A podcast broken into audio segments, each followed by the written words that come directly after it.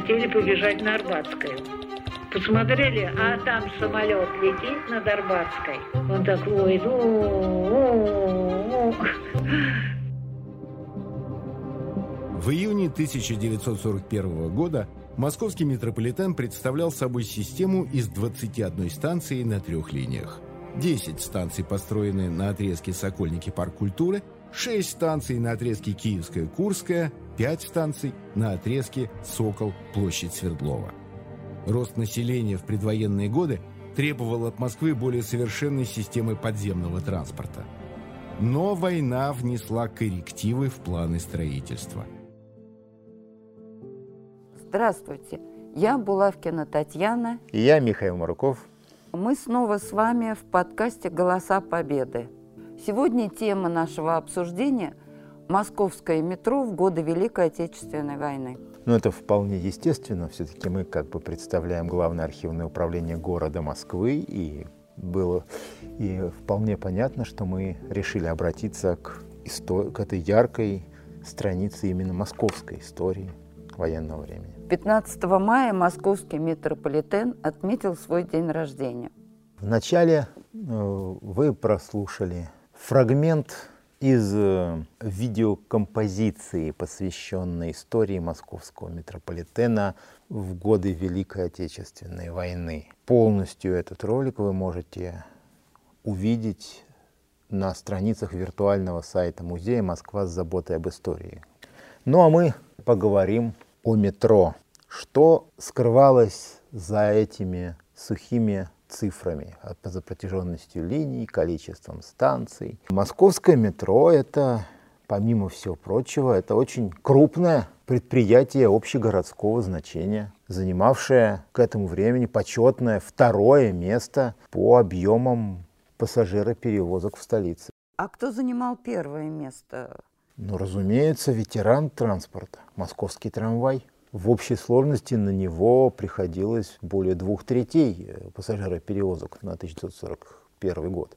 Так скажем, московское метро, несмотря на то, что формально цифры пассажироперевозок были более чем приличными, все-таки э, в 1940, например, году метро перевезло 377 миллионов пассажиров.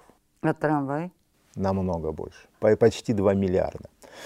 А сейчас, получается, ситуация совершенно другая. На первом месте метро. Сейчас ситуация стала диаметрально противоположной. Основным видом городского транспорта как раз и стал метрополитен. Но вот это, это свое положение он стал занимать как раз в военные и первые послевоенные годы. Так вот, эти 377 миллионов пассажиров, это было всего лишь 14% от общего объема пассажиропотоков в Москве. Это довольно серьезная нагрузка, согласитесь, если учесть, что в метро к этому времени э, весь коллектив московского метро на 1940 год насчитывал 5600 человек. Как раз на 1940 год окончательно сформировался, кстати, и тот технический багаж, с которым московскому метрополитену предстояло пройти всю войну. Ну, прежде всего, я имею в виду вагонный парк. Эта величина оставалась постоянная в течение всей войны. С 1940 по 1945 год московское метро оперировало одним и тем же вагонным парком. Он, он известен буквально поединично. 278 вагонов. То есть одинаковое количество вагонов на все станции и на новые тоже? Да. А как это? Ну, все, все дело в том, что вагонный парк метро просто не обновлялся в годы войны, поскольку все заводы, выпускавшие подвижной состав, перешли на другую продукцию, скажем так. Но ведь в годы войны были открыты новые станции метро. Да. Они же должны были обслуживаться другими поездами. Смотрите, за период войны, по данным самой службы движения московского метрополитена, протяженность линии увеличилась на 51%, а объем пассажироперевозок на 48%. Но все это увеличение, весь этот рост обслуживался одним и тем же вагонным парком. Но тут, конечно, надо э, различать две цифры. Все дело в том, что в метрополитене существует так называемый инвентарный парк вагонов. То есть это общее количество вагонов, которые имеются в распоряжении московского метрополитена. Их имелось 278 для перевозки пассажиров и один специализированный вагон-лаборатория. Так что все 279 из них э, пассажирских 278. А вот эксплуатационный парк вагонов, то есть те вагоны, которые выходят на линию, ведь часть вагонов остается в резерве, часть на ремонте, он был гораздо еще, еще меньше.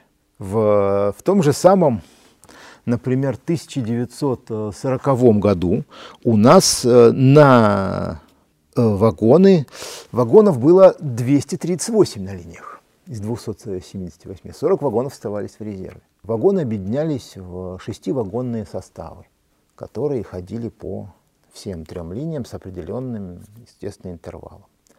Кстати, максимальное количество пар поездов э, было 17. Все равно не понимаю. Получается, что одни и те же поезда были и на станции Площадь Революции, и в Сокольниках. Ну, конечно, не одни и те же конкретно, но... Или это как раз и были из резерва вагона? Просто имелась одна сумма вагонов, из которой выделялись вагоны для обслуживания линий. Этих вагонов было ровно 278, что в 40 что в 45 годах. Но, разумеется, их число не могло оставаться постоянным. Как известно, определенное количество подвижного сустава всегда в ремонте, еще часть в резерве на случай, например, необходимости увеличения пассажиропотоков. То есть реально всегда на линии выходит меньше вагонов, чем их в, находится в распоряжении метрополитена. А в период войны иногда очень намного меньше. Так самым, наверное, сложным периодом для вагонного хозяйства метрополитена стал 1942 год. Этот год был вообще самым тяжелым для Москвы, для экономики города и для всех ее предприятий, потому что это, наиво, это год наибольшего падения производственных показателей эксплуатационных. В 1942 году на линию, между прочим, выходило всего лишь 115 вагонов. Но mm-hmm. это связано еще было еще с тем, что, мягко скажем, вдвое снизилось население города, которое надо было перевозить. Ну и, наверное, потому что отдельные станции использовались как бомбоубежище. А это не имело никакого значения. Ведь днем-то станции использовались по своему прямому назначению. Но мы забегаем немножко вперед. Надо еще просто сказать, что мы вкратце объяснили, как действовало московское метро, с какими основными цифровыми показателями мы оперируем, говоря о работе московского метро накануне войны. Итак, 278 вагонов, а, примерно 5600 человек, собственно говоря, трудовой коллектив, 377 миллионов пассажиров на 21 станцию трех линий. Надо сказать, что московское метро накануне войны продолжало и развиваться, и строились планы на дальнейшее развитие и путевого хозяйства, и вагонного парка. И здесь как раз уместно сказать, что существуют довольно расхожие представление о том, что в строительстве новых линий перед войной наступил некий перерыв. Что вот вы построили три ветки, и потом уже к строительству новых линий приступили в годы войны и после войны.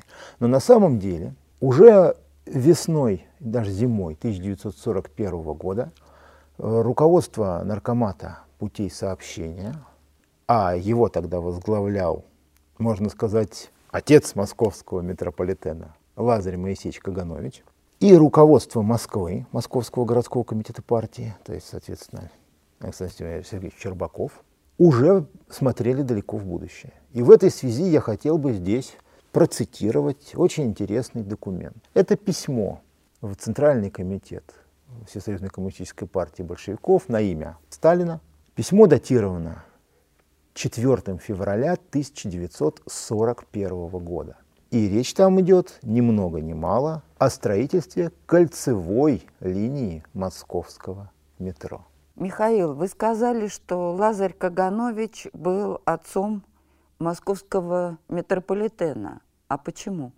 Просто в связи с тем, что в бытность свою руководителем Моссовета – Лазарь Моисеевич очень много сделал для организации строительства московского метрополитена, очень активно выступал за это, обосновывал необходимость метро для Москвы, принимал самое активное участие в развертывании и снабжении этого строительства, и его заслуги были по достоинству оценены, ведь, может быть, сейчас мало кто об этом знает или помнит, но до конца 50-х годов э, московский метрополитен именовался Московский государственный метрополитен имени Лазаря Моисеевича Кагановича. А когда метро стало имени Владимира Ильича Ленина? Ну, после известных событий 1957 года, когда Каганович стал фигурантом так называемой антипартийной группы, естественно, и постепенно его имя было убрано из всех этих почетных наименований. И с, фактически с рубежа 50-60-х годов московский метрополитен у нас уже имени Владимира Ильича Ленина. Вот. Но вернусь к тому письму, о котором хотел сказать. Вот что говорилось в письме, которое подписали, кстати, Каганович и Щербаков. НКПС, то есть Народный комиссариат путей сообщения, Московский и Московский городской комитеты считают наиболее актуальной с точки зрения обороны и городского транспорта кольцевую линию метро – опоясывающую Москву примерно по Камеркалевскому валу с отклонением в юго-восточный промышленный район города. Эта линия, заложенная на глубине 30-50 метров и проходящая под территорией или в непосредственной близости от крупных предприятий города Москвы, явится надежным газоубежищем для населения – Вместе с тем кольцевая линия метро явится мощным транспортным средством, связывающим между собой все районы города, железнодорожные вокзалы, культурно-бытовые центры, промышленные и жилые массивы. Напомним, это 4 февраля 1941 года. Через три месяца принципиальное решение о строительстве этой линии было принято. А разве кольцевую линию не начали строить после Великой Отечественной войны? Основные строительные работы начались, э, подземные я имею в виду, начались, да, уже после войны. Но это вполне естественно, поскольку решение было принято в мае 1941 года, через месяц у нас началась война. Но обоснованные планы и проекты этой линии существовали уже до войны. Кстати, как утверждали сами авторы этого письма, все это связано с тем, что во втором квартале 1941 года московский метрополитен планировал завершить все работы по организации э, третьей очереди. И, соответственно, вставал вопрос о дальнейшем перспективном развитии этого предприятия. А вот э, решение о строительстве первого кольца московского метрополитена было принято в 1941 году а началось строительство в 1944 году. А были ли мировые аналоги такого кольца или мы первые? Ну, на тот момент, насколько мне помнится, только в Соединенных Штатах и в Германии существовали кольцевые линии, но наша была бы одной из самых крупных, по крайней мере. Кольцо планировалось общей протяженностью 27 километров. Притом, заметьте, в отличие от всех иностранных аналогов, советское кольцо проектировалось изначально только из станций глубокого заложения. Оно было самым технически сложным и технически совершенным. Кстати, э, на том кольце планировалось 11 станций. Сейчас на кольцевой линии современного московского метро станции 12. И они находились немножко в, другом, в других местах, чем мы привыкли их видеть сейчас. Вы сказали протяженность 27 километров? Да. А вот э, современное кольцо, которое ну, строится в Москве, так. оно будет 70 километров. Да, второе кольцо, да. Поэтому, уж поэтому, по этому показателю, конечно, московское метро вообще занимает лидирующие позиции в мире. Но можно сказать честно, что задел под, этот, под это сохраняемое нами до сих пор лидерство в, подзем, в строительстве подземных сооружений, подземного развития подземного городского транспорта закладывался именно тогда. Увы, Вместо развития перспективных проектов и сложных технологий московскому метрополитену предстояло заниматься совсем иными делами. Меньше чем через месяц после принятия решения о развертывании строительства началась Великая Отечественная война. И в этой войне московскому метрополитену пришлось поучаствовать самым непосредственным образом. Что принесла война московскому метрополитену, работникам метрополитена? Прежде всего, почти треть работников была мобилизована. Это несмотря на то, что, конечно, эти все профессии являются очень сложными, ответственными. Метрополитен — это транспортное предприятие повышенной опасности, как могут э, убедиться все те, кто ездит московским метро каждый день. И поэтому просто так, конечно, потеря любого количества обученных и подготовленных людей — это всегда тяжело. Но тем не менее, почти треть коллектива ушла на фронта Великой Отечественной войны. Сразу же резко изменилась вся ситуация, в которой предстояло работать, все условия работы. С одной стороны, конечно же, очень быстро начал сокращаться пассажиропоток уже с лета началась эвакуация. С другой стороны, добавился совершенно не, непредусмотренный, непредвиденный фактор. Ну, например, э, в июне, с июня 1941 года, и особенно в начале июля, э, на станции «Белорусская» пришлось отдавать значительную часть помещений под э, размещение органов управления наркомата обороны и генштаба. Сначала они там сидели в станционных помещениях, э, на ночь спускаясь туда, как бы для ночной работы, э, как в убежищах. Но позднее было принято решение, что белорусская это не очень удачный вариант.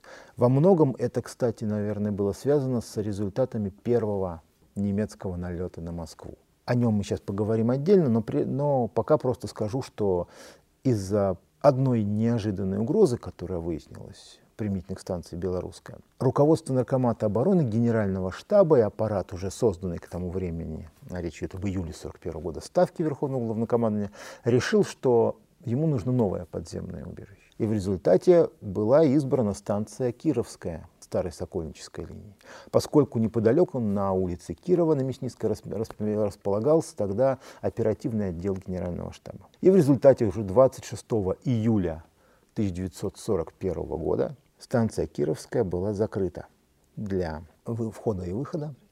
А станция Кировская – это сейчас чистые пруды? Да, сейчас эта станция называется чистые пруды. Э, тогда же эта станция была закрыта для входа и выхода. Ее перронный зал был изолирован от платформ, от путей специальными щитами, то есть выхода на платформу из поездов формально не существовало.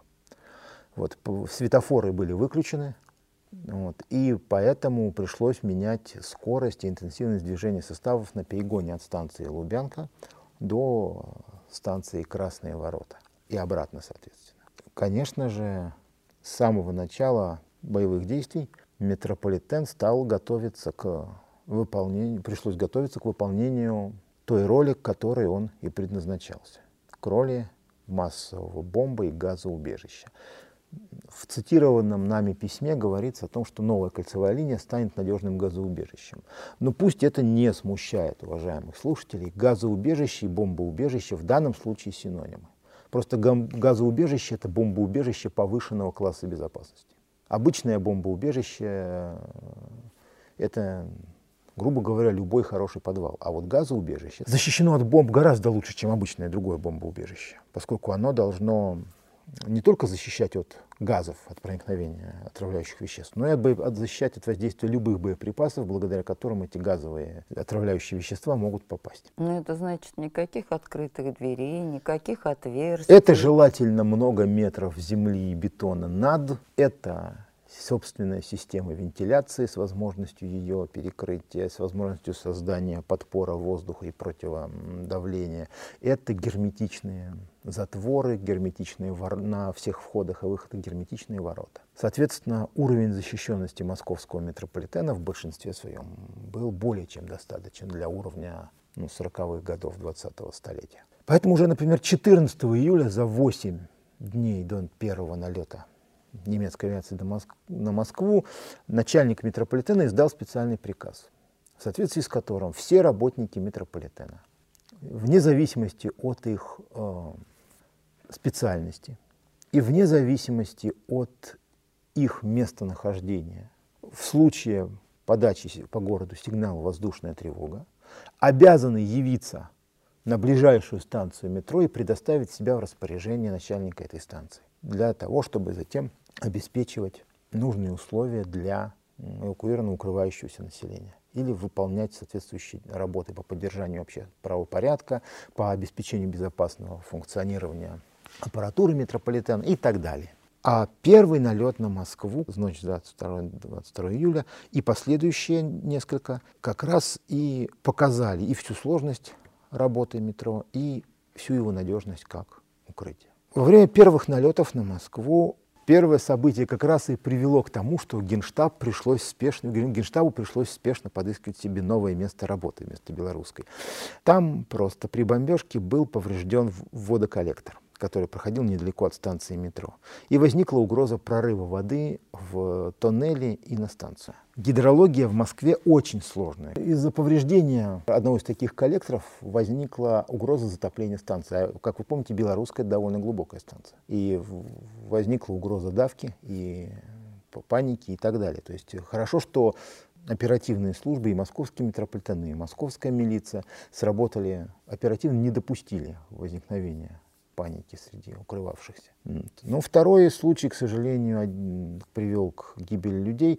Для укрытия в первых налетах использовали все станции московского метрополитена. Но, наверное, те, кто ездил на в центре города, на, станции, на некоторых станциях московского метрополитена, особенно по Филевской или линии, помнят, что станция Александровский сад, Арбатская и Смоленская с Киевской довольно неглубокие они сильно отличаются от большинства остальных станций. Вот. И все дело в том, что как раз в этом месте, э, на перегоне между станциями метро Арбатская и Смоленская, во время одного из первых налетов тяжелая бомба пробила перекрытие, перекрытие туннеля метрополитена. Не секрет, что немецкие самолеты часто сбрасывали на Москву бомбы весом по 1800 килограмм. Самые тяжелые бомбы из всех, которые были. Вот один из таких гостинцев угодил совершенно случайно, конечно, прямо в туннель. 14 человек погибло на месте. И как будто злой рок тяготел над этой частью станции, над этой частью линии московского метрополитена. При одном из следующих налетов возникла паника при попадании бомбы недалеко от станции метро Арбатская. Ну, как известно, во время налета был полностью разрушен Арбатский рынок. Мы сейчас его не, сейчас только сторожилы, может быть, знают, где он находился. Вот. Ну, потому что теперь все этот район полностью перестроен в связи с прокладкой Нового Арбата. Тем не менее, вот если все представляют себе старую станцию метро Арбатская, Филевская именно линии, не ту, которая в здании Министерства обороны, а отдельно стоящую, вот там из-за близкого разрыва фугасной, тяжелой фугасной бомбы люди бросились укрываться, возникла давка, погибло 46 человек. Это самые тяжелые потери, связанные с эксплуатацией московского метрополитена как убежища. Первоначально никаких особых нормативных документов, определявших правила использования московского метрополитена на период воздушных тревог, в первых налетах их не существовало.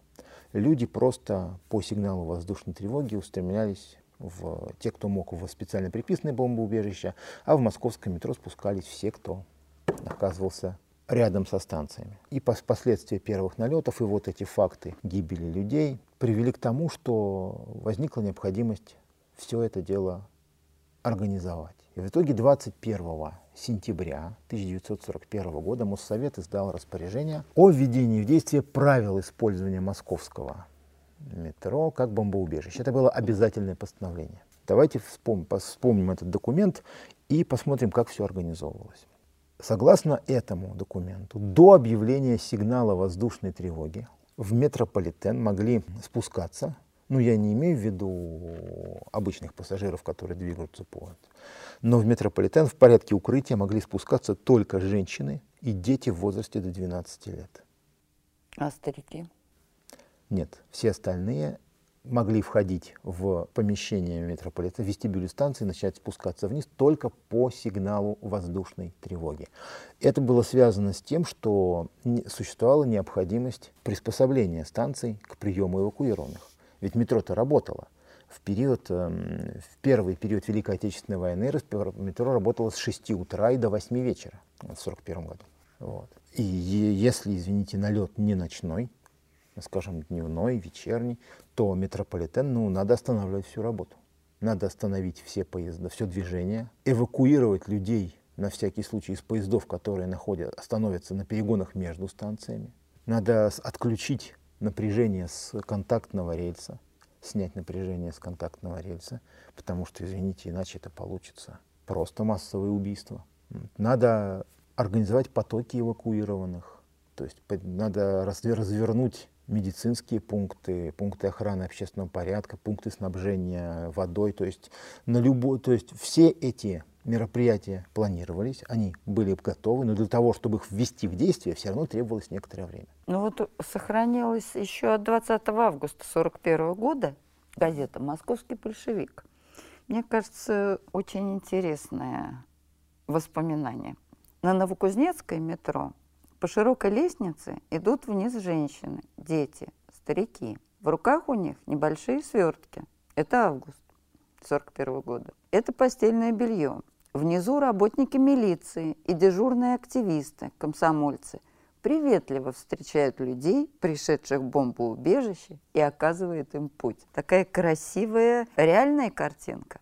Вполне реальная. А, заметим, станция метро Новокузнецкая в это время еще не введена в эксплуатацию. Это строящаяся станция. Но станция глубокого заложения и как бомбоубежище вполне подходящая. Но именно, кстати, поэтому в обязательном порядке только после объявления воздушной тревоги.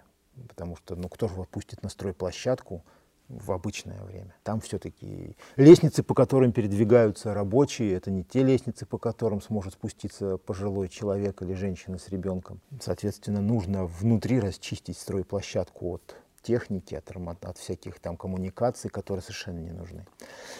Итак, основная масса эвакуированных, тем более, размещалась не на платформах станций, а в туннелях. На платформах и в припаркованных, скажем так, там стоящих на, на путях составах могли размещаться только женщины, дети и старики. Как раз вот те категории, о которых мы с вами говорим. Это места первого класса. Основная масса эвакуированных э, граждан по специальным, по специально оборудованным сходам спускалась на пути и в туннели где к этому времени было уже, естественно, снято напряжение с контактного рельса. Там и пережидали тревогу. Соответственно, часто на пути, э, специально, чтобы не вызывать массового, грубо говоря, массовых завалов откровенно говоря, людей, которым в темноте, которые непривычны к темноте и к крайне неровному рельефу под ногами, как вы понимаете, это все-таки типа железнодорожным путем, на пути укладывали оперативно специальные настилы, что позволяло людям размещаться ну, с относительным комфортом. Соответственно, в период массовых налетов на Москву, поздней осенью, зимой 41-42 года, метрополитен прекращал свою работу автоматически в 19 часов вечера. И до утра обеспечивал постоянное укрытие для всех нуждающихся. После первых налетов было принято решение исключить четыре станции мелкого заложения из числа тех, которые укрывают, на которых э, можно допустимо укрытие. Вот. Это, кстати, видно из еще одного октябрьского уже приказа по московскому метрополитену, поскольку на станциях метро э, в это время начали оборудование специальной инфраструктуры для комфортного пребывания людей. Ну, естественно, что на первых порах вот, это, не, вот эта проблема с допуском в метро масс укрывающихся, она, конечно, иногда остро воспринималась москвичами. И в этой связи мы можем послушать э, воспоминания одной из жительниц военной Москвы, чертежницы Нины Бабочкиной. Она как раз вспоминает о некоторых, скажем так, бытовых неурядицах периода первых массовых налетов на Москву. Давайте послушаем эту запись.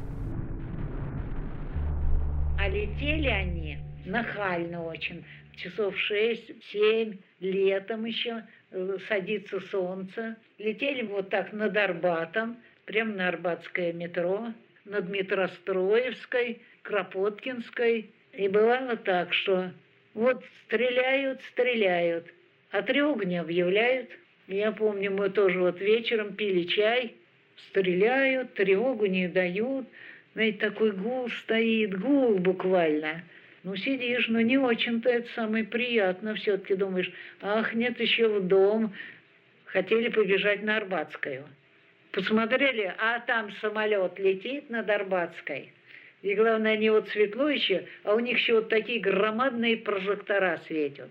И вот он летал, летал, а вы знаете, как ужасно это слышать. И у них противный звук, он тяжелый, с бомбами. Он так воет. О -о -о -о. Мы, конечно, повернули, побежали на библиотеку Ленина. Так получалось, что московский метрополитен с первого дня работал как бы в двух режимах. Днем в транспортном, а вечером и ночью как бомбоубежище. Да. Где укрывались тысячи людей. То есть получается, что глубокие станции и недостроенные тоннели превращались в гигантские спальни. Да, тоже. Учтите, что укрывались-то не тысячи, а сотни тысяч людей. Емкость, э, емкость этих станций московского метрополитена превышала полмиллиона человек. А, в сутки? И, ну, соответственно, разово.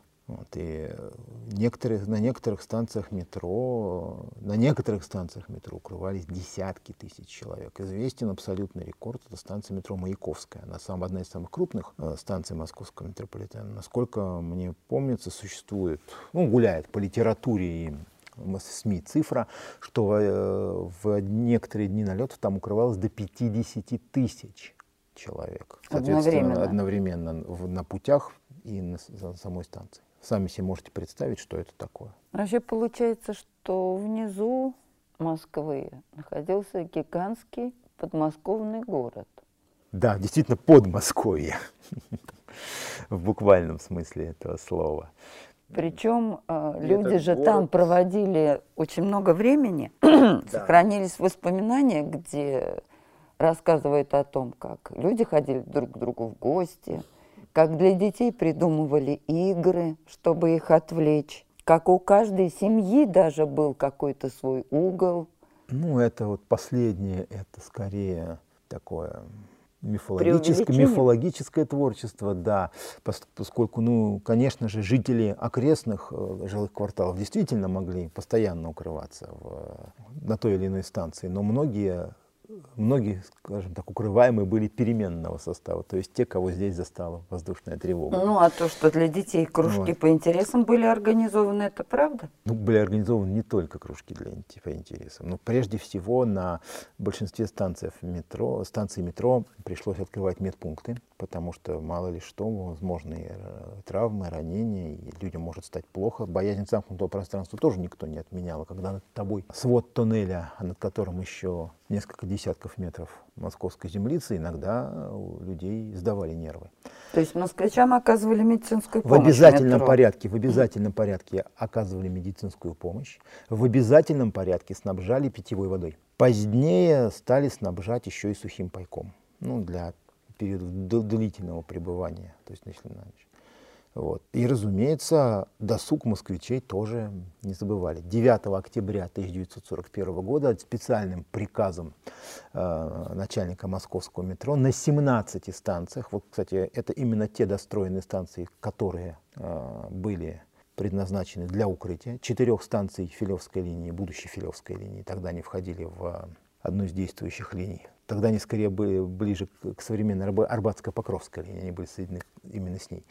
Вот. Этих четырех станций в этом списке нет, все остальные станции есть. Вот. На этих станциях создавались так называемые агит-пункты. По большому счету, счету, естественно, их предназначение было шире, чем просто размещение там, средств наглядной агитации.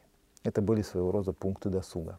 Но вы имеете в виду, что агитаторы выступали с лекциями, Иногда, но чаще всего это вывешивались газеты, номера окон а, соответствующих ну, сводки, сводки Совинформбюро.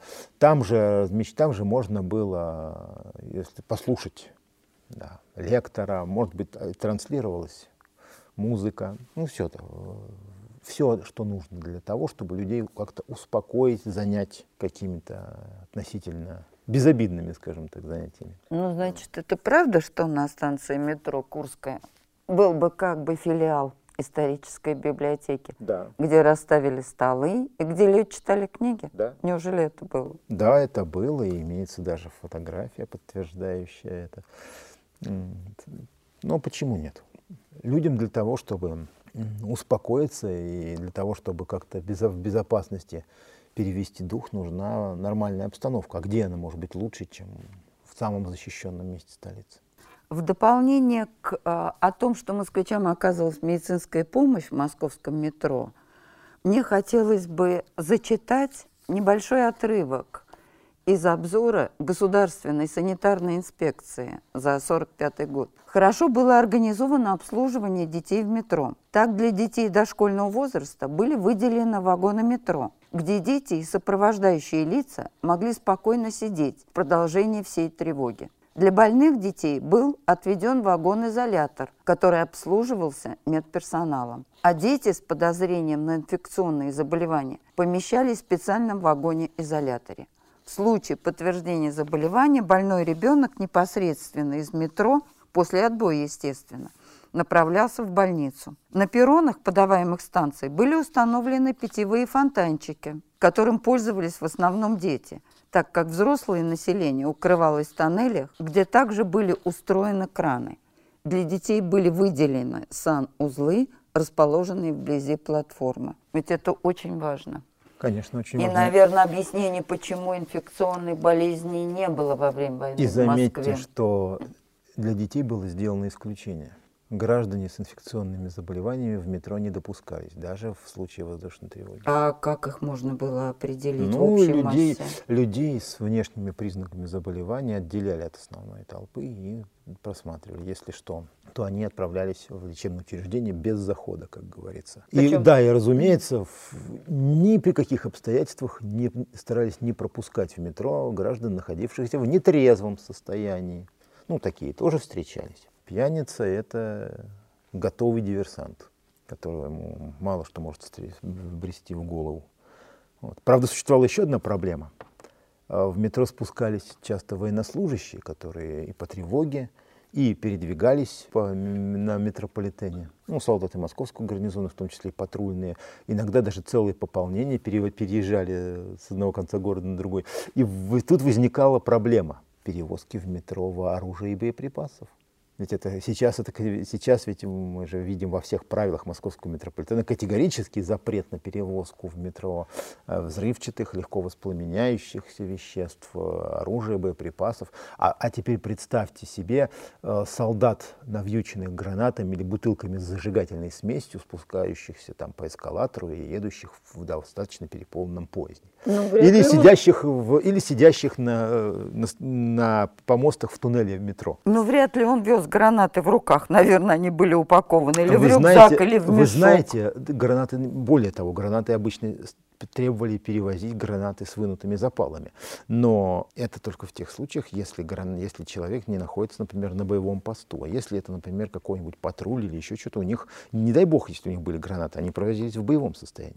А бутылка с зажигательной смесью, ну вы сами понимаете, это э, один удар, а часть бутылок делалась не, не те, которые мы привыкли, что надо что-то поджечь, там, бросить, а с так называемой смесью КС. Это сплав фосфора и еще там некоторых веществ, он самовоспламеняющийся. Неужели так было? А несчастных Пришлось, случаев нет, метро? несчастных случаев, кстати, удалось избежать, но, на, Ну, на ведь это, но это на же- этот счет был выпущен специальный совместный приказ комендатуры и комендатуры Московского города Москвы и Московского метрополитена, который строжайше запрещал э, провозить такого рода эти и требовал от военнослужащих да, оружие приводить в небоеготовое состояние в данной ситуации. Не, ну потому что действительно ситуация опасная. Кто-то толкнул, упал. Вот в том-то и дело. Это, и это, я думаю, еще раз показывает и нам, и нашим слушателям, что вообще-то работа метро, тем более работа метро в годы войны, и это не, не дом отдыха, скажем честно. Да, хотелось бы еще подчеркнуть, что в бомбоубежищах регулярно проводилась дезинфекция и дезинсекция. Это же ведь очень важно с точки зрения тех же инфекционных заболеваний, когда такие большие массы людей. Конечно, конечно, это в обязательном порядке ежедневно, уже по правилам использования московского метро в качестве бомбоубежища, ежедневно проводилась дезинфекция платформ и путей. И, кстати, все это, опять же, на плечи коллектива метрополитена. Ну, Так то что есть получается, них- что современная ситуация с пандемией у метро есть исторический опыт. Разумеется, богатый исторический опыт. И вот этот, э, фактически в теч- на протяжении всей войны метрополитен продолжал эту работу, за исключением одного единственного дня. Как известно, в... Вы имеете в виду 16 октября? Да, да. Это единственный день, когда метрополитен был закрыт. Но это было связано с- прежде всего с тем, что уже 15 октября 1941 года был издан, было издано распоряжение наркома путей сообщения о спецмероприятиях на случай Сдачи. угрозы, угрозы да, захвата московского метрополитена. Соответственно, часть подвижного состава, которую можно было быстро вывести на железнодорожные пути общего пользования, эвакуировалась. Притом загнали вагоны аж в Узбекскую ССР. Думаю, очень многим было интересно видеть вагоны метрополитена, передвигающиеся по обычным железным дорогам в составе товарных там, или пассажирских поездов. Ну, вот. то есть а оборудование значительная часть, да, оборудование готовилась к выводу из строя. Не выводилась из строя, разумеется, но готовилась к выводу из строя. Закладывалось, закладывались э, подрывные заряды. В некоторых случаях была проведена подготовка к затоплению тоннелей и станций. Разумеется, вся эта работа проводилась, должна была проводиться вне, как говорится, вне рабочей обстановки. А вот скульптуры со станции Площадь Революции – это миф, что их э, эвакуировали, или их никто не трогал? Ну, их э, на тот момент было не до скульптур. То есть скульптуры были на месте, их никто не трогал? Ну, демонтировать, демонтировать скульптуры, затем э, опять их потом тут же монтировать. Ну, какой смысл? Какой смысл? Люди, понимаете, для того, чтобы для вывода метро из э, строя, да, как говорится, что, бросить поперек путей собаку, собаку с карацупой? Или что там с ними сделать? Или куда-то их там вывести? Ну, эти скульптуры, вообще художественные, элементы художественного оформления, они бесполезны для выведения метро из строя, потому что с этим гораздо проще справиться старый добрый тротил. Вот. И в то же время на их демонтаж, там, переноску или там куда-то там, или на их использование в качестве элементов импровизированного заграждения, кстати, зачем оно в туннелях метро, потратится время, которого и так у людей нет. Ну, то есть времени на их демонтаж не хватило? Нет.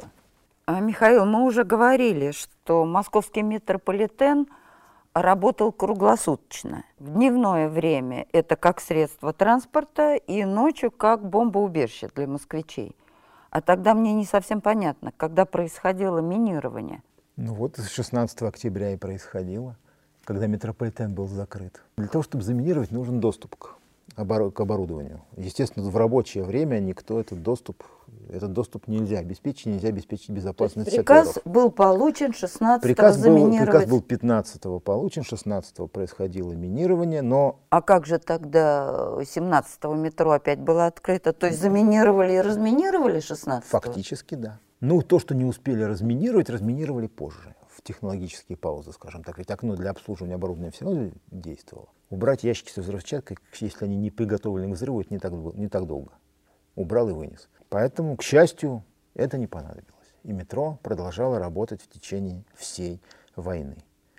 Притом продолжало работать, несмотря на все военные трудности – Коллектив метрополитена, кстати, даже увеличился. Изначально это было связано как раз с тем, что ушедших по мобилизации опытных работников приходилось заменять неопытными. И, соответственно, иногда на место одного человека ставили двоих. Ну, я так понимаю, заменяли-то в основном женщинами? Женщины и подростки, прежде всего. Ну вот просто можем так примерно проследить динамику численности работников московского метрополитена.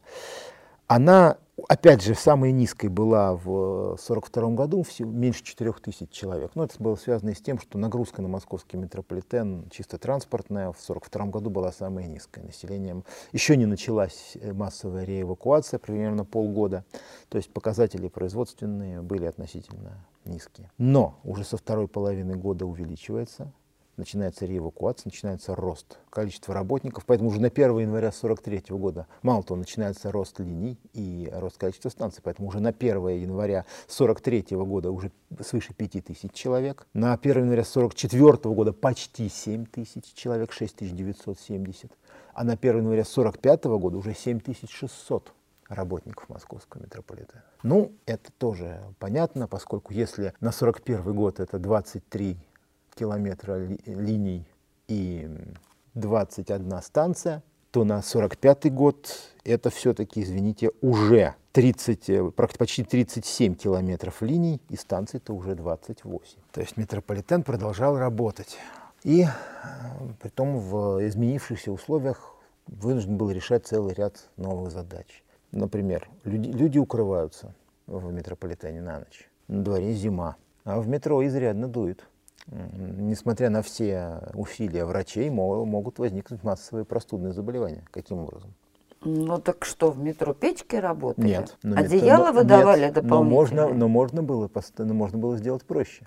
В феврале, с февраля 1942 года были установлены гермозатворы на всех входах в туннели метро с поверхности. И они закрывались на всю ночь. Единственное исключение делалось для хозяйственного поезда, для хозяйственных поездов. В московском метро было два, два депо. Это депо на станции метро «Сокольники», так называемое северное депо, и метро на станции «Сокол» на западной линии. Вот из этих депо, как правило, и выходили специальные хозпоезда для обслуживания сооружений. Вот, вот на, их, э, на время их прохождения открывались эти затворы, затем опять ворота, гермо, гермоворота делали клац, и московское метро становилось герметичным до утра. Ну, это, допустим, было немного теплее, а намного, как же приток теплее, свежего намного воздуха? Теплее. Ну, есть, есть вентиляция. Но зато главное, что по туннелям не будет э, гулять ледяной сквозняк. Для работников, а также для, учитывая количество женщин, например, в коллективе, надо было создавать свои бытовые условия. Для них создавали для них было, например, на станции библиотека имени Ленина открыты даже специальные душевые. Кстати, они же использовались и для, в качестве там, дезинфекционных и прочих камер. Для... С начала 1942 года при метрополитене, как и при всех других московских предприятиях, был создан отдел рабочего снабжения, ибо питаться-то тоже надо было. И в результате ежемесячно в период весеннего сева, летнего созревания и осенней уборки значительная часть коллектива московского метрополитена по вахтенно, вахт, вахтовым методам отправлялась на, на поля и огороды.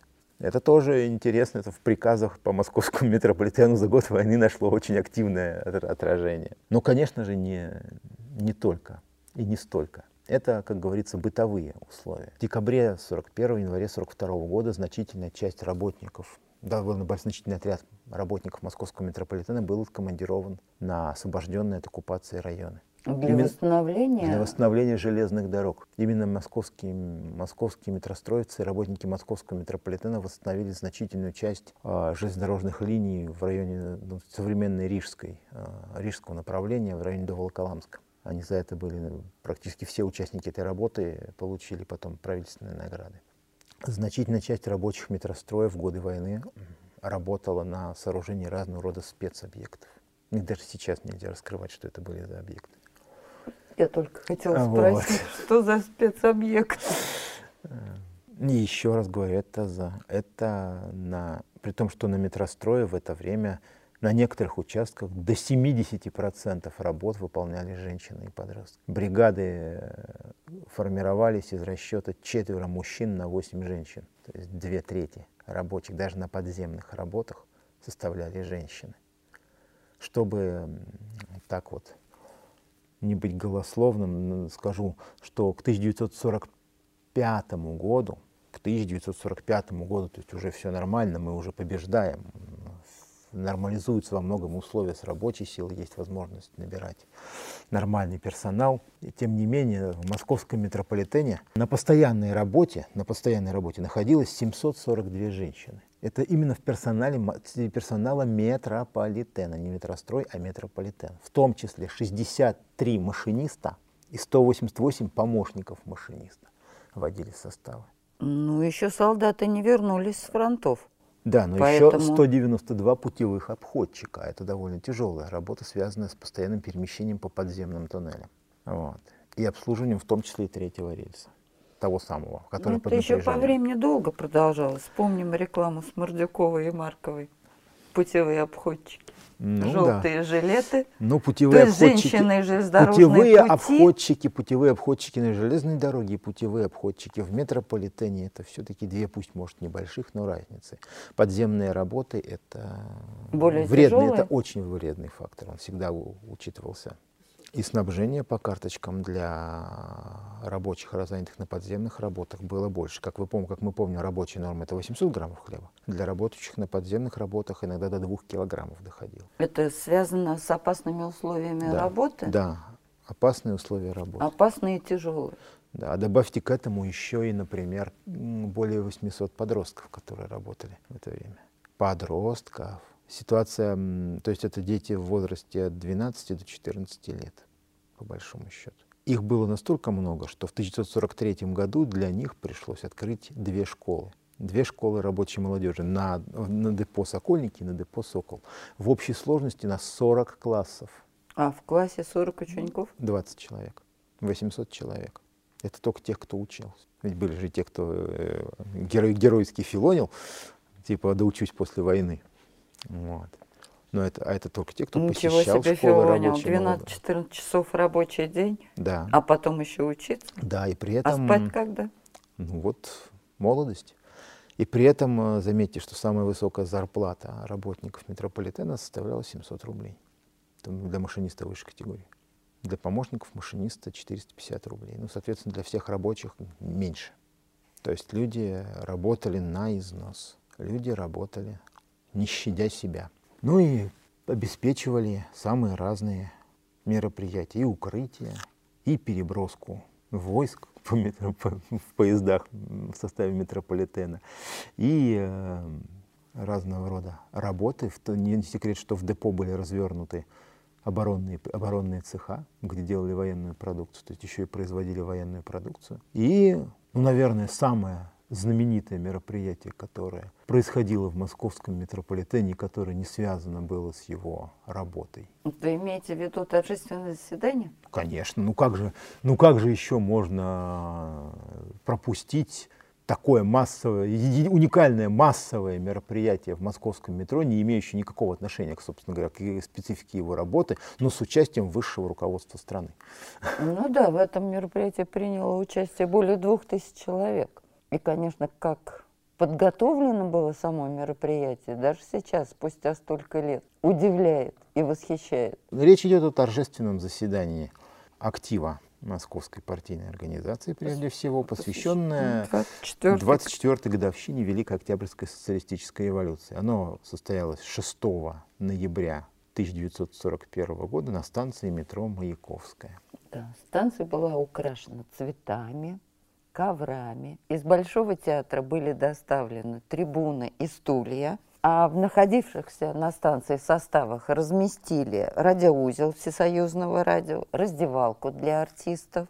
Официальная часть э, закончилась выступлением оперного певца Ивана Козловского, которого для этого вызвали из Куйбышева. Так, а, а буфет вы специально не упоминали? Нет, я еще просто до него не дошла. С одной стороны, прибыл состав с э, руководством Страны. страны, а с другой стороны, состав В том самом составе, который э, стоял на другой стороне платформы и выполнял роль да, раздевалки, радиоузла и всего остального, в некоторых вагонах, в нескольких вагонах был оборудован еще и буфет.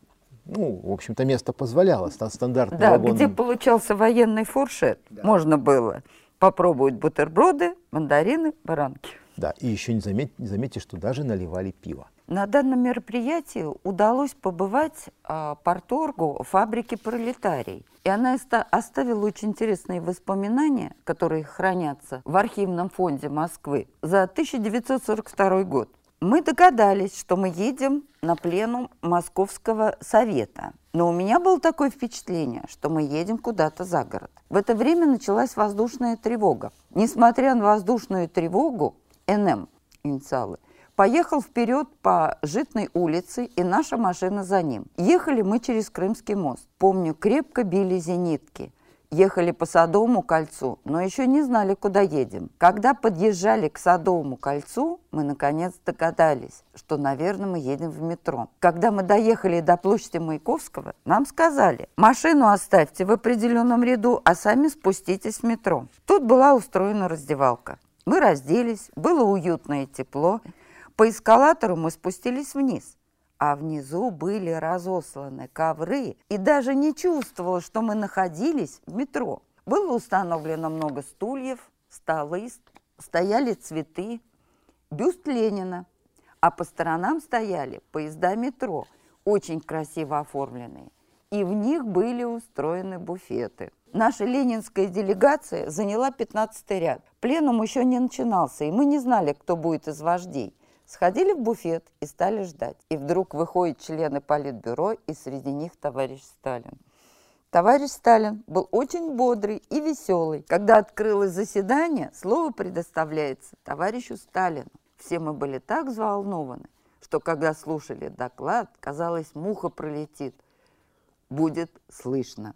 Старались уловить каждое его слово. Вечером после заседания к нам подошли и сказали, вот вам билеты, завтра в 7 часов утра займите места на Красной площади. А до этого никто не знал, будет ли парад на Красной площади. Никто из нас не спал ночью. Были такие радостные и возбужденные, и была огромная уверенность в победе нашего руководства. Вообще, по мнению историков, именно заседание в метро 6 ноября 1941 года и последовавший за ней знаменитый парад на Красной площади во многом помогли укрепить боевой дух и переломить ход войны. Совершенно верно. Но вот так вдумайтесь в то, с каким настроением люди вообще туда приезжали. Мало того, что торжественный пленум, это стандартная процедура, в общем для советского времени, торжественный пленум по такому поводу, они всегда проводились. Но тут, когда немцы стоят у Москвы, выступление руководителя партии правительства, даже тот же самый буфет с э, в общем-то, с, с лакомствами военной порно. Что такое мандарины в Москве 41 -го года? Это же гости с другой планеты. А ковровые вот. дорожки и цветы и еще, посреди да войны? Еще, да еще, извините, такая не, совершенно неожиданная радость. Ведь э, делегаты пленума как раз и получили, они были первыми, кто получил приглашение на парад. Причем это было в устной форме. Это было в устной форме, и при том это они, они были реально первыми. Даже участники парада к этому времени еще не знали, что парад будет состоиться. Поэтому, конечно же, для, э, представлявших, для представляемых участниками пленума трудовых коллективов рассказы вот об этом и вообще сам факт того, что в Москве было проведено торжественное совещание, торжественный, торжественный пленум, и на следующий день прошел традиционный военный парад, это было, конечно, это было наилучшее свидетельство того, что Москва, естественно, не будет сдана. Ну и сильно способствовал поднятию боевого духа. Конечно. Мы уже говорили о том, какое это значение имело для боевых действий. Кстати, для, а вот для метро, наверное, еще большее значение имело то, что в 1942 году активно возобновилось новое строительство.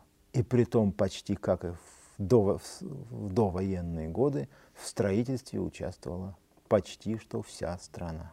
Мы Вы знаем... имеете в виду эти построенные три станции, которые Ну, были? давайте, давайте честно. В период войны были построены не три станции, а семь станций. Вот, из них три введены в эксплуатацию с 1 января 1943 года. Это станция метро Новокузнецкая, Павелецкая и автозавод имени Сталина, ныне автозаводская. И еще четыре станции с января 1944 года. То есть Бауманская, Спар... Электрозаводская. Спартаковская, потом Бауманская, да, она называлась именно так. Электрозаводская. А Сталинская? Сталинская. Которая стала Семеновской. Сталинская, которая стала Семеновской. И Измайловский. Измайловский парк, парк культуры и отдыха имени Сталина. Да. Ныне партизанская. Ныне партизанская, ныне партизанская. Вот. Кроме того, был введен в строй подземный переход между станциями в районе станции метроплощадь Свердлова, подземный переход. И э, в годы войны был достроен и введен в строй э, южный вестибюль станции метро «Динамо». То есть вот основные такие те подземные крупные объекты, которые были возведены в период Великой Отечественной войны. И давайте сразу же скажем, что возводить их пришлось в военное время, в военных условиях. При том, что до войны, например, э, очень много комплектующих и материалов в Москве не производилось. Пришлось много налаживать, делать самим. И э, в этой связи, например, большую помощь оказал Москве, оказал Ленинград. В 42 и 43 годах из блокадного Ленинграда были вывезены инженеры и рабочие, которые помогли, в частности, наладить производство эскалаторов. В Москве эскалаторы до войны производились только в Ленинграде для метрополитена. В период э, Великой Отечественной войны в Мытищах было налажено производство эскалаторов за счет, прежде всего, ленинградских трудовых ресурсов. И кроме того, и на других объектах и производствах также использовались руки и головы ленинградцев. Ну, у меня тогда в связи с этим вопрос, но только по архитектурно-художественному ну, да, и, кстати, оформлению кстати, станций, да, про, буквально, связанной с Ленинградом. Буквально минутку просто скажу, что все эти люди перевозились в Москву, проходили на лечение и получали жилье от метрополитена. Вот, и сохранилось даже решение Мосгорсполкома о предоставлении жилья эвакуированным из Ленинграда инженерам, которые будут работать дальше на строительстве новых линий московского метрополитена. А у меня вопрос насчет э, фресок Академии Фролова, который э, в блокадном Ленинграде работал над фресками в тяжелейших условиях, с э, хлебным пайком 125 грамм, как было положено всем, без света практически, в неотопленном помещении. Это мозаичная мастерская Академии художеств Санкт-Петербурга. А вначале с ним работало три мастера, потом он остался один. Но его работа практически подвиг, потому как работал он в самое страшное время, зима 41 -го года. Тысячи кусочков смальты, из которых он составлял мозаики, их нужно, вот мне трудно себе представить, молоток, который весил не меньше килограмма, в холодном помещении ослабевший человек от голода откалывал от большого куска смальты – маленькие кусочки и составлял мозаику. А он а, закончил мозаики и в январе 42 года умер. То есть он успел сделать мозаики. Мозаики были отправлены в Москву. Вот э, кто говорит, что мозаики эти использовались на станции Новокузнецкая, кто говорит, что на станции Автозаводская где на самом деле эти мозаики. Потому что мозаики необыкновенные, чистые, с красивыми красками, звонкие. Гимн жизни. Да, а вы правы, эти станции метро, все эти станции метро, введенные в строй в январе 1943 года, украшены очень интересными, красивыми мозаичными панно. Тогда все эти панно набирались в одном месте – в Ленинградской мозаичной студии Академии художеств. Да, и они были доставлены по Ладожскому озеру по, дорогу, по дороге жизни. Да, но существует несколько версий того, где и какие мозаики были размещены. Долгое время основной была версия о том, что последние панно работы Владимира Александровича Фролова размещены именно на станции метро Новокузнецкая. Там их восемь было размещено изначально, сейчас, по-моему, осталось 7. Но позднее, специально, поскольку рисовались они, поскольку рисовал, эскизы для них рисовал Александр Дайнека, вот, специалисты фонда Дайнека очень активно занимались этим вопросом, потому что такое, такое значительная, значительная работа, тем более такое, с такой трагической, героической историей. И вот уже в последние буквально несколько лет, по некоторым их исследованиям, есть вероятность полагать, что последними работами академика Фролова были все-таки мозаики, которые были размещены на Автозаводской. Просто все дело в том, что мозаики на Новокузнецкую были отправлены не в 42 а в 41 году, ну, по документам. А вот как раз за отправление из Ленинграда мозаичных панно для станции метро «Завод имени Сталина» в 1942 году, кажется, в августе и сентябре, получил полтора месячных оклада в качестве премии один инженер метростроя. И время их отправления, время их прибытия в Москву как раз соответствует периоду, когда Ладожской флотилии, Ладожской флотилии эти материалы могли быть вывезены из Ленинграда. Но, знаете, как бы то ни было, когда бы Владимир Александрович Фролов не сотворил свое, свой последний шедевр, а вся эта мозаика — это его, наверное, если хотите, завещание, поскольку все эти сюжеты, они, они на темы. Подарок блокадного Ленинграда воюющей Москве. Это подарок, это подарок, если хотите, да, подарок ленинградцев москвичам и завещание пожилого художника своим потом, что жизнь потомкам. Прекрасна. Жизнь прекрасна, потому что вы можете посмотреть, на, если окажетесь на этих станциях, они несут на себе, конечно, печать войны, на каждой из них вы найдете табличку, что станция сооружена в годы Великой Отечественной войны. В оформлении военным, без военных мотивов никуда не денешься. Но вот мозаики все как одна, посвящены исключительно мирному труду и природе. И торжеству жизни. Торжеству жизни. И это очень символично, что на станциях военного стандарта, можно сказать, оказались такие самые яркие, самые красочные, самые мирные. веселые и мирные сюжеты. 29 по-моему, декабря 1942 года а, датирован приказ начальника метрополитена о организации с 1 января 1943 года движения на вновь построенном участке. Но Новокузнецкая и Павелецкая в окончатель, окончательно в эксплуатацию были сданы только в сентябре 1943 года. Продолжались еще доделки и разного рода дополнительные работы. А уже с, э, в начале января 1944 года, опять же, следует приказ о, открытии движения на новом участке. И с 18 января 1944 года открыто движение еще на четырех станциях. В результате, я уже сказал, длина линии московского метрополитена достигла почти 37 километров. И на этом, естественно, московский метрополитен и, и московский метрострой не остановились. 5 января 1944 года, то есть еще даже не ввели в строй Спартаковскую, Электрозаводскую, Сталинскую и Из, Измайловский парк. А Спартаковская это сейчас? Бауманская. Бауманская. Их еще не успели ввести в эксплуатацию, а 5 января 1944 года Моссовет принимает решение об отводе земельных участков для строительства четвертой очереди московского метрополитена. Так была названа будущая кольцевая линия. Притом строить начали почти одновременно по всей трассе будущей линии, поскольку в январе 1944 года принимается решение, скажем так, по центральному, по центральному участку будущего кольца. Все дело в том, что строить его начинали с востока, с юго-востока и с востока.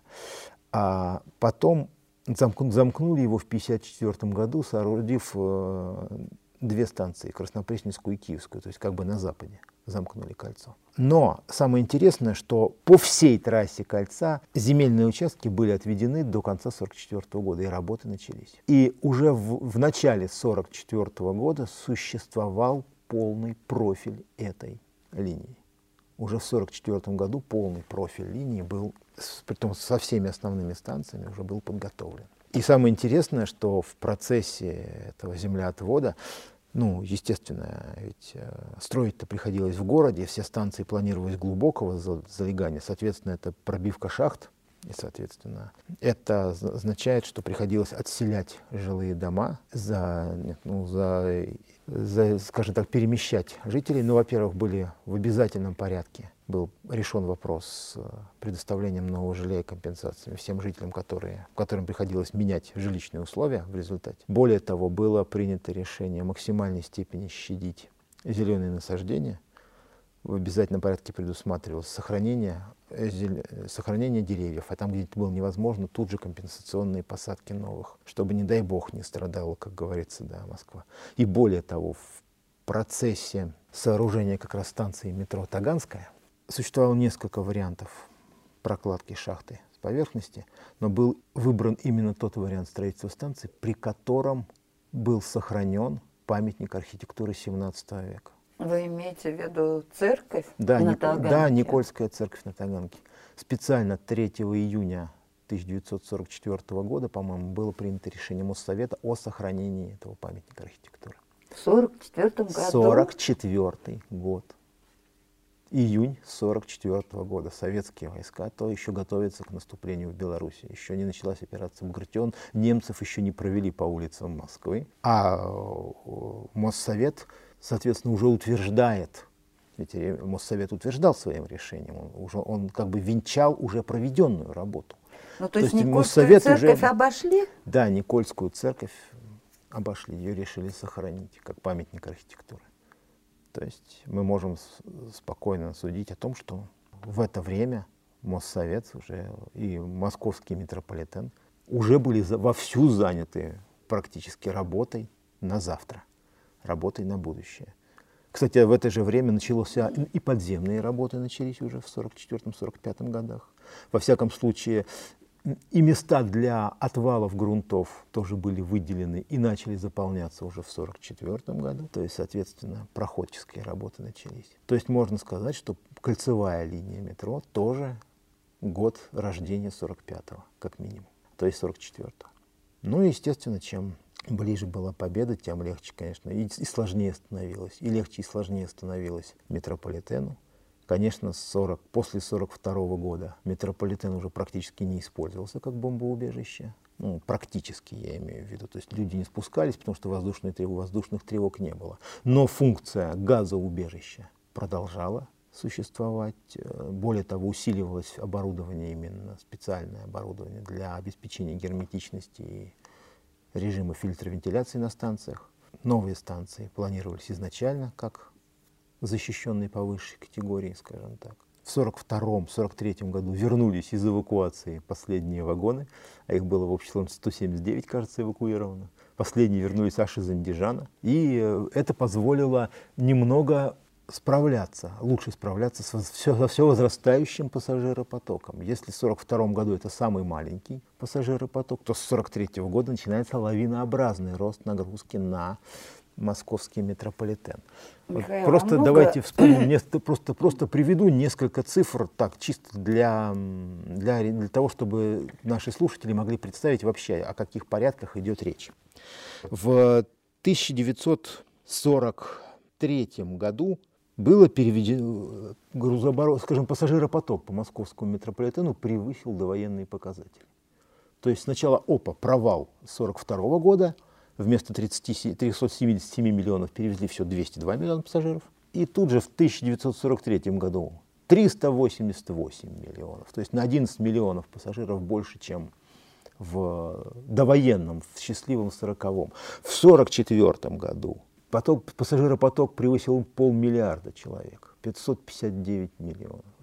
В 1945-м был, был еще выше. Если в 1940 году метрополитен взял на себя 14% пассажироперевозок, да, то в 1944 году 29%, а в 1945 31% всех пассажиров города Москвы перевозилось московским метрополитеном.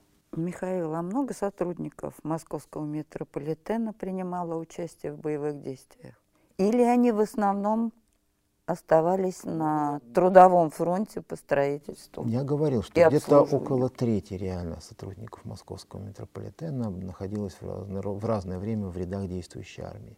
Кстати, в, из членов э, трудового коллектива было, была укомплектована, например, команда бронепоезда «Московский метрополитен», который героически сражался в 1942-1943 годах на Советско-Германском фронте, который погиб на Курской дуге во время, на первом этапе сражения.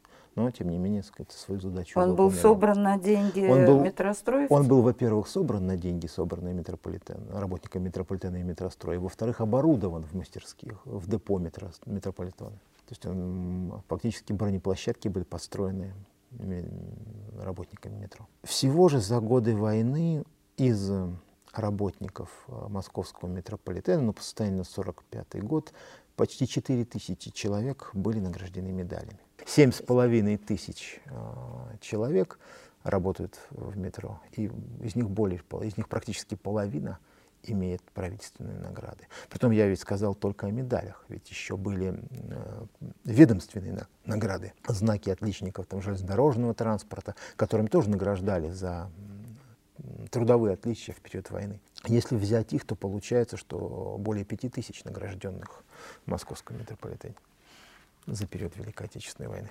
То есть наш героический, наш любимый, наш московский метрополитен имени Владимира Ильича Ленина. Да, сейчас имени Владимира Ильича Ленина. На котором мы ездим каждый день на работу. Совершенно не задумываясь. И вечером. Да, совершенно не задумываясь о том, какую героическую историю имеет это крупнейшее сейчас предприятие московского транспорта.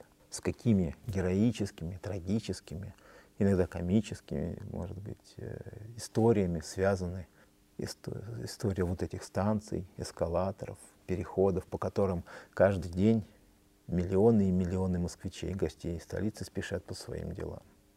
Это метрополитен всего лишь одно из предприятий Москвы. Пусть крупное, знаковое, значимое, но всего лишь одно. И на его примере мы сегодня постарались рассказать о том, как, приходили, как жили, работали и воевали. и воевали наши с вами сограждане, наши с вами предки, те, кто, как и мы, жили и трудились в столице нашей Родины. Сегодня, наверное, сказанного достаточно. Мы заканчиваем наш сегодняшний разговор.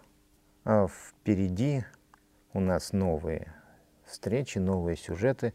И думается, что следующий наш разговор, следующий выпуск подкаста должен быть по справедливости посвящен детям Великой Отечественной войны. Тем, кто вообще не должен бы быть связан с войной и не должен иметь никакого отношения к войне, но тем, но тем не менее тем, кому выпало родиться и взрослеть в страшную военную пору, и кто тоже вносил свой вклад в нашу одну на всех победу. А сегодня мы заканчиваем наш разговор, и я, Михаил Маруков.